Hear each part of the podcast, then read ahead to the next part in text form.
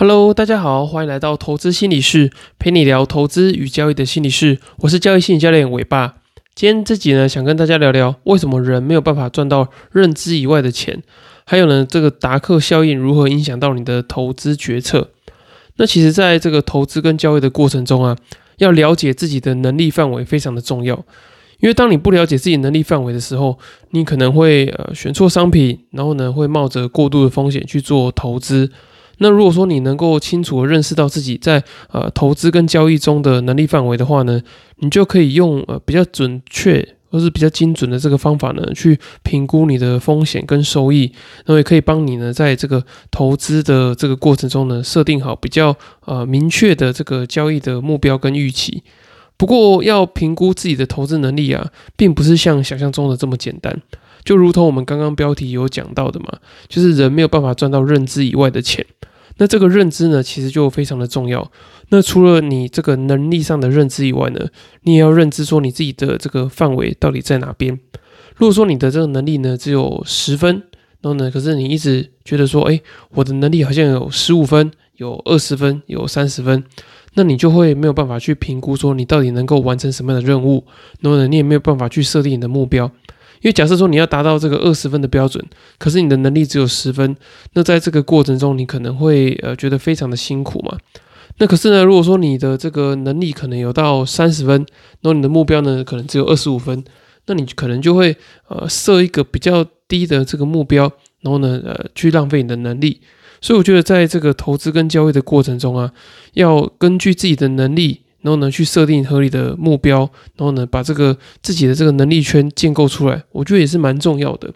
可是呢，根据这个达克效应呢，其实我们常常会过度高估或者是低估我们自己在这个投资跟交易的能力。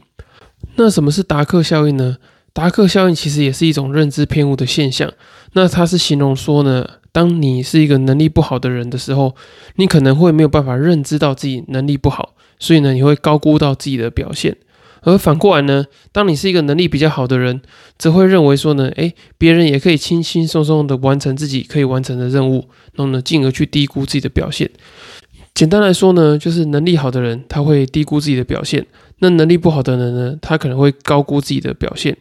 那这个其实是在呃美国一个社会心理学的学家大卫邓宁跟贾斯汀克鲁格他们所发现的。那他在这个实验的过程中啊，他发现说，诶，奇怪，怎么能力好的人呢？他们普遍都会去低估自己在呃某项这个作业的表现。那在能力比较差的人呢，他反而会高估自己在某项作业的这个呃表现上面。那他这个达克效应呢，其实对于我们的这个行为跟决策有蛮大的影响。因为当我们呃过度高估跟过度低估的时候，其实就会常常做出一些错误的判断跟决策。那你可能会想说，诶，这个达克效应跟我们在做交易有什么样的关联性呢？我觉得主要有两个关联。那第一个呢，就是容易对于市场的风险有过度高估或是低估的这个状况。那当这个投资人对于自己能力有比较高的这个估值的时候呢，他们可能就会去低估市场的风险。就像啊，你可能去买一只呃成长型的股票。那你想说，诶，如果说它跌个百分之五或者百分之十，你再停损这样就好了。可是殊不知呢，它可能呃，因为是成长型的股票嘛，它可能比较没有利基，或者是比较没有一个很长期的这个基本面的这个基础，所以它可能在一个礼拜或者一个月呢，就可以跌到十五到二十个 percent。那你这个时候呢，你就想说，诶，怎么好像跟当初自己呃比较呃保守估计的这个状况不太一样？所以呢，你就会呃错估这个呃可能性的风险。那反过来呢，呃，如果说是一个投资跟交易能力比较好的人呢，他可能会去高估市场中的风险，因为他可能在进场之前就会想很多嘛，那想说，呃，这只股票它可能会有什么呃系统性风险啊，或者是什么异常的波动风险等等的，甚至呢，他会觉得说，诶，他的交易对手可能都有一些呃很厉害的这些呃消息啊，或者是很厉害的这些操作手法。所以呢，他就会去更谨慎，因为他觉得说，哎，好像市场上大部分的参与者都是跟他一样是想很多的。那也就是因为呃过度高估跟过度低估自己的表现，就很容易会去误判呃在市场中的风险。那第二个状况呢，我觉得是会没有办法去精进自己的投资能力，因为当投资人如果说过度高估自己的能力的时候啊，他就觉得说，哎，我好像学的差不多了。就是会觉得说，哎，我好像一条这个均线就可以打天下，就是不管到什么样的市场啊，什么样的行情，都只要靠这条均线就可以去参透所有的这个行情跟所有的价格。那这就是这个呃过度高估自己能力的这个状况，导致说呢，呃，有可能会你在交易三年五年呢，都发现自己的交易能力其实没有什么明显的进步，也一直呢就没有一个好的成绩。所以我觉得在呃你在做投资跟交易的时候，你一定要知道说你的这个能力范围的极限到底在哪边。那如果说你哪边有不足的地方的时候，你就要马上的去做这个学习。因为在交易中啊，其实不管是产业或者是商品，其实常常不断会推陈出新嘛。像之前我我一开始做这个选择权的时候，我记得更早之前只有这个月选，就是每月结算的这个选择权的商品，就后来呢还出到这个每周结算，那到后来还有这种每两周结算的这个选择权的商品。所以当市场规则一直在改变的时候呢？你如果说没有持续的去学习，然后还停留在比较以前的这个认知的时候，那这个时候你可能就没有办法赚超过你认知范围的这个金钱。那这边也跟大家分享一下那个知名达克效应的这个例子，就是在这个二零二一年的时候啊，你会发现说有很多市场的这个散户陆陆续续进来，因为二零二一年的这个资金泛滥，所以呃许多人都在流行做这个现股当冲，然后呢就纷纷的投入到市场里面。那这个时候呢，其实我觉得就是呃达克效应发挥的这个最大的时候，因为每个人都觉得说，哎，自己好像很厉害，能够在这个市场中赚很多钱。可是殊不知呢，其实只是因为呃市场上有许多的资金跟热钱，所以你买了，然后呢凹单不卖，其实是有能够去赚钱的。可是当到了二零二二年、二零二三年的时候，呃，市场的这个热钱逐渐退去的时候，哎，大家就会觉得说，哎，交易好像其实并没有想象中这么容易。然后呢，就像刚刚讲的嘛，如果说你会去低估自己的能力的时候，哎，应该是说你会去高估自己的能力的时候，你就不会想要进步。那当不会想进步，市场变难做的时候，你就自然而然会被呃就淘汰掉。所以我觉得，呃，这个达克效应呢。说呃影响蛮重，其实我觉得影响也蛮大的。就是当你不知道说你自己不会的时候呢，诶，其实我觉得这个就蛮危险的，因为你可能就会投入很多的杠杆啊，然后呢去冒很多的风险，然后想要去赚钱这样子。那听到这边你可能会有点担心，就觉得说，诶，那如果说我也陷入这个达克效应，就是我不知道我自己的这个认知范围在哪边，我该怎么办？那我这边分享三个方法给大家。第一个呢，就是你要去了解并且承认自己的不足。那我觉得承认自己的不足，其实对我来说，我看过蛮多的这个呃交易者跟投资人，这一点其实蛮不容易做到的，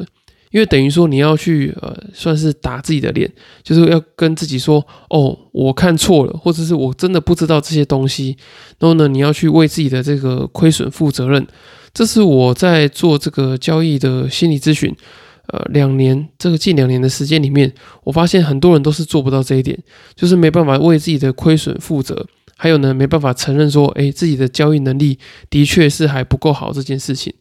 所以我觉得，呃，很重要的第一步就是你一定要先去了解说，哦，自己在交易上有哪些不好的地方，然后你要去接受自己投资的失败，然后呢，不要因为这个过度自信或是过度恐慌啊，去做出一些呃情绪驱使的交易决策。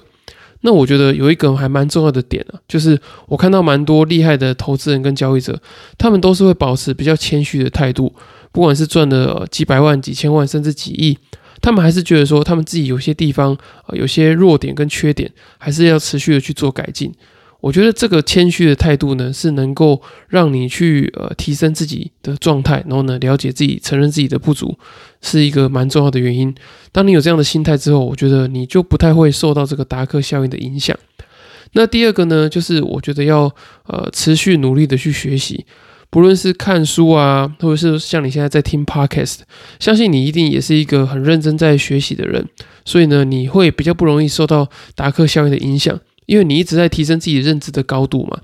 那只是有一个点你要特别去注意，就是说，当你学了越多东西的时候呢，诶，你就不要把这个市场想得太复杂，因为有时候其实呃，只是说刚好运气的关系，你没有去赚到那笔钱，并不是说呢，诶，每个人都像你一样这么认真，然后呢这么努力在学习。那如果说你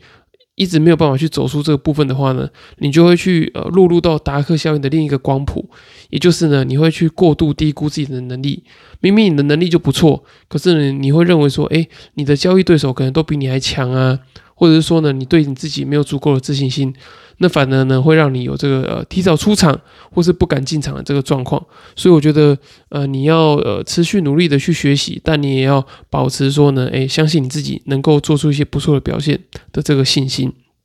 那最后一个方法呢，就是要去运用这个交易日志去做这个客观的自我检讨。